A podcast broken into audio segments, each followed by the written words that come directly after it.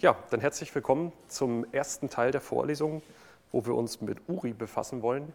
Also wir sind gerade in das neue Kapitel eingestiegen, in das Kapitel Webtechnologien. Wir hatten ja die Basics uns angeschaut, zum einen des Internets und der Internettechnologien, der Medien und deren Codierung und jetzt schauen wir uns die Webtechnologien an. Die Vorlesungen hier ähm, sind vielfältig, also wir fangen an mit dieser Mini-Vorlesung jetzt zu URI, danach kommt HTTP, dann in zwei Wochen geht es weiter mit HTML, CSS, XML, bis wir dann zur Webprogrammierung, Web-Services, Suchmaschinen, Peer-to-Peer, -Peer, Cloud Computing, File-Sharing und Semantic Web kommen. Ja, aber jetzt fangen wir an mit URI. Die Grundbausteine im Web äh, oder einer der Grundbausteine, wissen wir, sind die Hyperlinks. Hyperlinks, die die Hypermedia-Dokumente, also Webdokumente, miteinander verbinden. Klar äh, können wir Webdokumente irgendwie haben, aber solange man die nicht finden kann oder zwischen den ganzen irgendwie navigieren kann, hilft es ja nicht viel, weil wir so nicht auf Informationen stoßen können, die wir vielleicht suchen oder die wir preisgeben wollen. Diese Hypermedia-Dokumente sind weltweit verteilt und wir müssen sie irgendwie finden, lokalisieren und verknüpfen können. Wie können wir die dann jetzt identifizieren? Also es gibt zwei Möglichkeiten, genauso wie bei uns Menschen. Wir können Ressourcen über ihren Namen oder über ihre Adresse identifizieren. Also Name, klar, könnte eine Ressource jetzt äh, Matthias Bauer heißen, davon gibt es aber mehrere. Es gibt zum Beispiel auch einen Informatikprofessor, der so heißt und äh, es gibt auch einen Doktoranden irgendwo an einer anderen Uni, der auch was mit äh, videobasierten E-Learning macht äh, oder Semantik in, in Videos. Äh, also das ist weltweit nun wirklich leider nicht eindeutig, ähm, auch wenn man keinen Mittelnamen hat oder so. Oder aber über die Anschrift kann man auch Leute identifizieren. Also wenn man jetzt meine Postadresse nehmen würde, ähm, hierarchisch aufgebaut, also Deutschland, Berlin, Spanische Allee, ich gehe jetzt nicht so weit ins Detail, aber dann Hausnummer, äh, dann ähm, Stockwerk vielleicht noch und äh, linke Tür, erste Tür links. Ähm, das ist dann auf jeden Fall eindeutig. Das kann sich aber ändern. Also ich meine, wir Menschen ziehen ja alle paar Jahre um. Vielleicht nicht mein Nachbar, der wohnt schon seit 52 Jahren gegenüber, aber äh, ich bin schon öfter mal umgezogen. Ähm, heißt also, wir haben zwei Möglichkeiten der Identifikation, entweder über Namen oder über die Adresse. Und das spiegelt sich auch in den UAIs wieder, in den Uniform Resource Identifiern. Die haben nämlich auch im weitesten Sinne zwei Ausprägungen. Zum einen den Uniform Resource Name, also den Namen der Ressource, und den Uniform Resource Locator. Umgangssprachlich sagt man meistens die URL, weil man irgendwie die Adresse meint, die Webadresse. Eigentlich äh, Locator ist ja, würde eher als männlich übersetzt werden, also müsste man der URL sagen.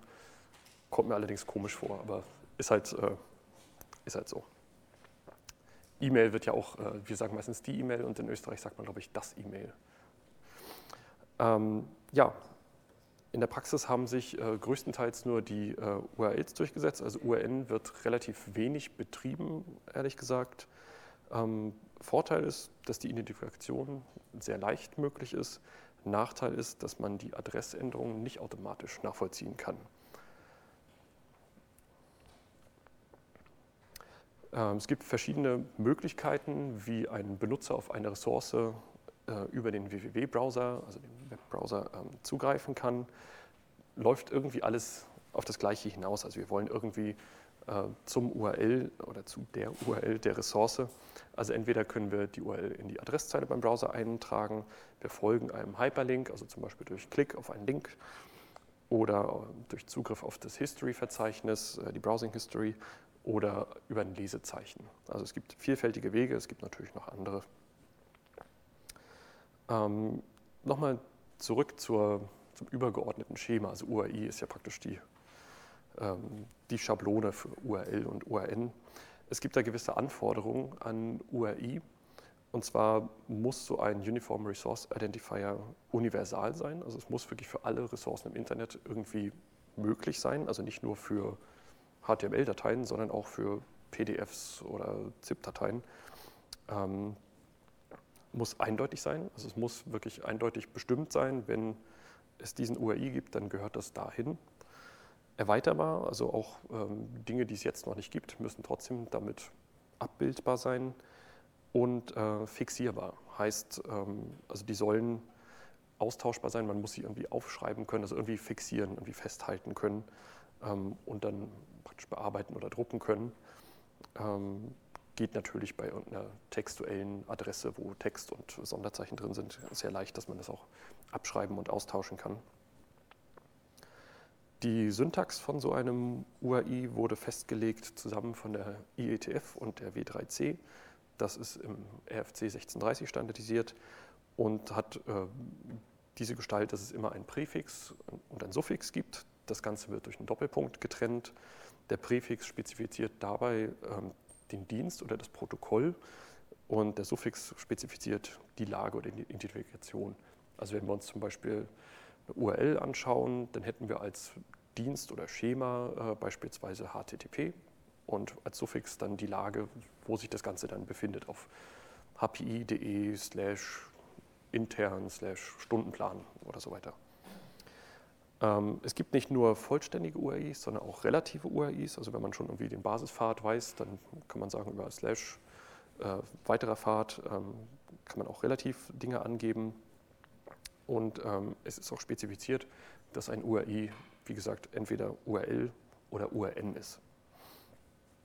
URL, also Uniform Resource Locator, also praktisch der Ort einer ähm, Ressource, ähm, wird auch in einem RFC beschrieben, nach dem gleichen Schema. Also wir haben ein Präfix, das ist das Schema oder der, der Dienst, und Suffix, der schemenspezifische Teil, und Parameter. Also Parameter können zum Beispiel dann äh, hier in diesen Fällen äh, der Port sein oder noch ein weiterer Pfad.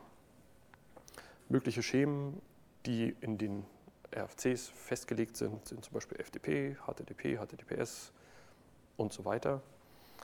Ähm, Mail to, News und so weiter. Es gibt auch noch andere inoffizielle, die wir aber alle sehr gut kennen, wie zum Beispiel äh, DOI, also ein Dienst, um zum Beispiel wissenschaftliche Papers zu identifizieren, so ähnlich wie ISBN.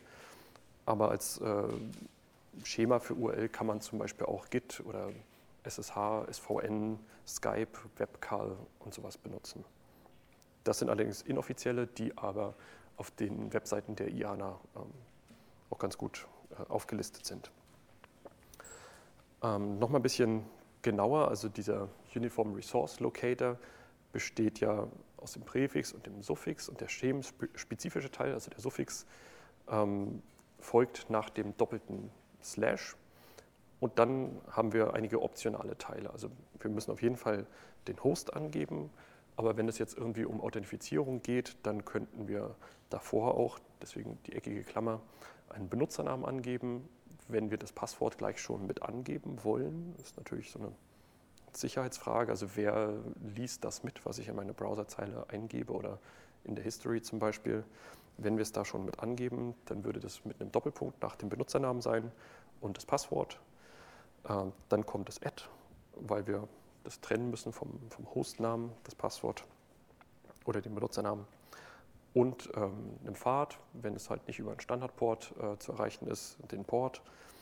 Ähm, ja, so kann man das dann äh, erweitern. Ja? Jetzt mit Slash, Slash, mit dem das beginnt. Mhm. Das ist ja irgendwie, das trennt ja nichts. Warum wird das nicht weggelassen? Und bei den URLs, also auf der Folie davor, zum Beispiel bei Mail to, da habe ich das auch noch nie gesehen, dass man schreiben würde Mail to, Doppelpunkt, Slash, Slash und dann irgendwie Add, sonst was. Also Mhm.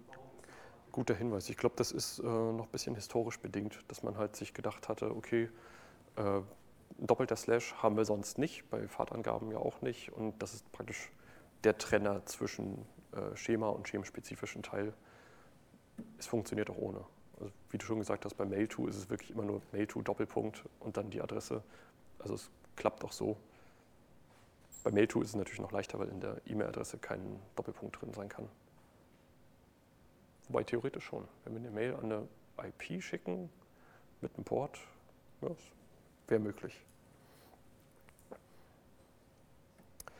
Okay, das waren URL. Jetzt kommen wir zur zweiten URI-Ausprägung, URN, also Uniform Resource Name.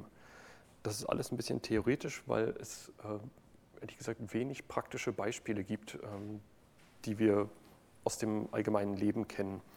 Uh, URNs werden zum Beispiel ähm, von der Deutschen Nationalbibliothek genutzt. Also wer da schon mal drauf war, äh, nbnresolving.de, da kann man URNs dann auflösen lassen. Äh, das Ganze wird auch in verschiedenen RFCs alles spezifiziert und beschrieben und äh, hat den Zweck, also eine Informationsressource wirklich weltweit eindeutig äh, zu identifizieren, und zwar über deren Namen. Also der Name muss eindeutig sein, darf sich ähm, naja, möglichst nicht ändern. Ähm, und dann haben wir zwar den Namen, aber haben den Ort noch nicht unbedingt. Und wie das funktioniert, ähm, sehen wir hier. Also wir müssen URNs auflösen. Bei URLs wissen wir klar, das ist der Ort. Also wir wissen den Ort, wo wir anfragen müssen und bekommen dann dort eine Antwort. Hier haben wir den Namen, aber nicht wirklich den Ort. Deswegen müssen wir hier verschiedene Schritte durchführen. Also erstmal müssen wir mit dem äh, Namespace Identifier an einen äh, Resolution Discovery Service gehen, also den, mit dem richtigen Namespace gucken, äh, wohin müssen wir, also ähm, zu welchem URN-Resolver. Damit können wir dann äh, mit dem spezifischen Namespace-String, also zum Beispiel ähm, ja, wie Buchnummer oder so, können wir zum URN-Resolver gehen, dort anfragen, okay, ich habe diesen Namen, an welchen Ort muss ich denn da überhaupt, um diese Ressource zu bekommen?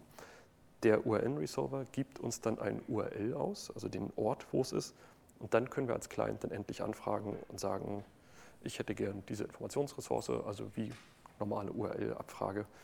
Und der Informationsanbieter gibt uns dann im letzten Schritt die Informationsressource zurück. Das also als kurze Einführung in den Bereich äh, Webtechnologien, die Uniform Resource Identifier und deren Ausprägungen URL und URN.